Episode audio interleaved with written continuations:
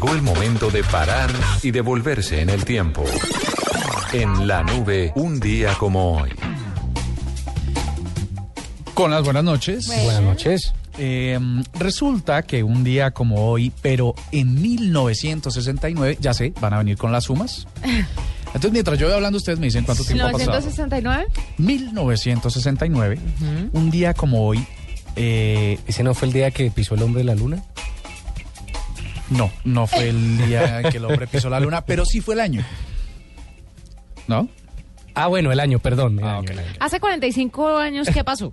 Pues resulta que hace 45 años se transmitió el primer mensaje a través de ARPANET.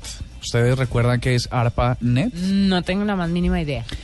Pues resulta que ARPANET fue el primer experimento de lo que hoy conocemos, eh, de esta cosa que hoy conocemos que se llama Internet. Resulta que ARPANET era un proyecto de la seguridad norteamericana en la que se pretendía conectar dos computadores o dos ordenadores para transferir información. Para ello tenían que crear una red o un protocolo de red que hoy conocemos como el TCP/IP. ¿no? Sí, señor. El Internet Protocol. Protocol. Protocol.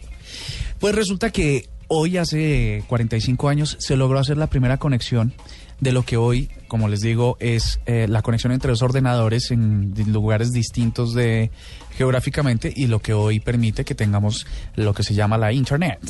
¿En serio hace 45 años pasó eso? Hace Pensaría uno que 45 todo esto es más nuevo, Es más, nuevo, ¿no? reciente. A ver, explíquemelo más despacito. Realidad- Hace 45 años se envió el primer mensaje El de primer un computador mensaje a otro entre un computador a otro de forma que, remota. que es lo que años después da el inicio o el nacimiento de lo que llamamos Internet. Exactamente. Entonces, esto empezó con un, me disculpan, esto es una un efecto sonoro.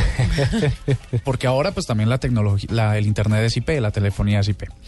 Entonces resulta que mm, dos universidades eh, eh, en distintos puntos de Estados Unidos, la UCLA, eh, envió un mensaje de tres letras a sus compañeros de Stanford. Y así inicia toda esta bonita historia que hoy permite a Carlos García hacer contactos vía redes sociales, eh, redes Contactos como, sentimentales. En redes como En redes como Trender. Trender, eh, le permite a usted enviar rápidamente mensajes de correo electrónico, ver videos, escuchar audios y hacer todo lo que hoy es posible. Como dice Juanita, permitir que incluso drones puedan eh, curar enfermos y, y ayudar a un montón de cosas. Mejor dicho, el mundo hoy se mueve a través de esta red que hace 45 años inició sus primeros pasos. Y hoy se celebra, se cele- celebraríamos los 45 años de Internet o del primer paso de Del Internet. primer paso de Internet.